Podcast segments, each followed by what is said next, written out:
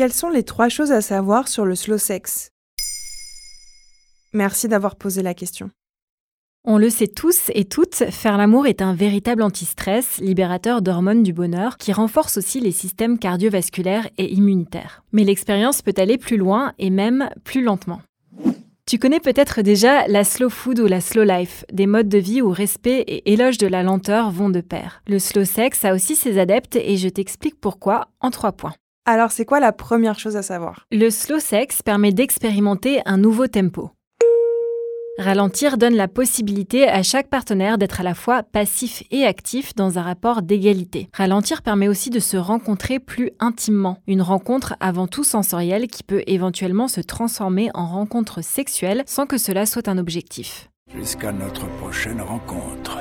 Mireille Dubois-Chevalier, médecin sexologue et thérapeute de couple, est citée dans un article de Psychologie Magazine de décembre 2021. Elle décrit ce n'est pas un hasard si les pionniers de la sexologie moderne, William Masters et Virginia Johnson, ont élaboré le Sensate Focus, une méthode d'exploration lente et consciente du corps qui fait de celui-ci un laboratoire d'expérimentation sensorielle. En un mot, le pilier du slow sex, c'est le bien-être? Oui, et se tourner vers la lenteur plutôt que la recherche de sensations toujours plus fortes évacue la notion de performance dont le point d'orgue est l'orgasme à tout prix. Le slow sex, c'est la communion érotique et le plaisir lié aux sensations. On est loin de la sexualité hyperactive et compulsive vendue partout. Tout à fait. La deuxième chose à savoir, c'est que le slow sex permet de se déconditionner d'une sexualité faite d'injonctions.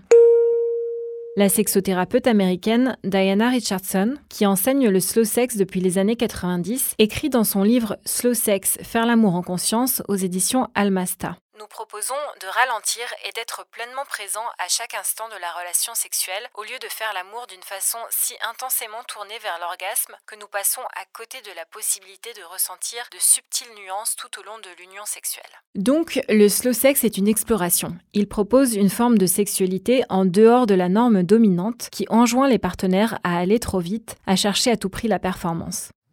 Si le slow sex n'exclut pas la fougue, il propose en tout cas une autre facette de la sexualité où le lien à l'autre prédomine sur la recherche de son propre plaisir. Les racines du slow sex remontent d'ailleurs au tantrisme et au taoïsme. Et comment faire concrètement? La clé, c'est la ritualisation et c'est mon troisième point. Puisque cette forme de sexualité requiert du temps, en général, les partenaires apprécient une ritualisation agréable, un décor tourné vers les cinq sens, par exemple avec des bougies, la préparation d'une atmosphère tamisée et douce, des huiles, des parfums, etc. Tout ce qui participe au bien-être pour créer un moment privilégié. Alain Eril, sexothérapeute, confirme que ces petits rituels ajoutent une dimension érotique qui sacralise le moment. On peut profiter d'un moment slow sex de temps en temps sans que cela devienne systématique. Et pour ce faire, le mieux est d'organiser un vrai moment rendez-vous. Si tu veux en savoir plus, tu peux lire 50 exercices de slow love et sex méditation d'Emmanuel Duchesne paru aux éditions Erol ou Le slow sex s'aimer en pleine conscience aux éditions Marabout d'Anne et Jean-François Descombes. Maintenant, vous savez, un épisode écrit et réalisé par Émilie Drujon. Ce podcast est disponible sur toutes les plateformes audio et pour l'écouter sans publicité, rendez-vous sur la chaîne Bababam Plus d'Apple Podcast.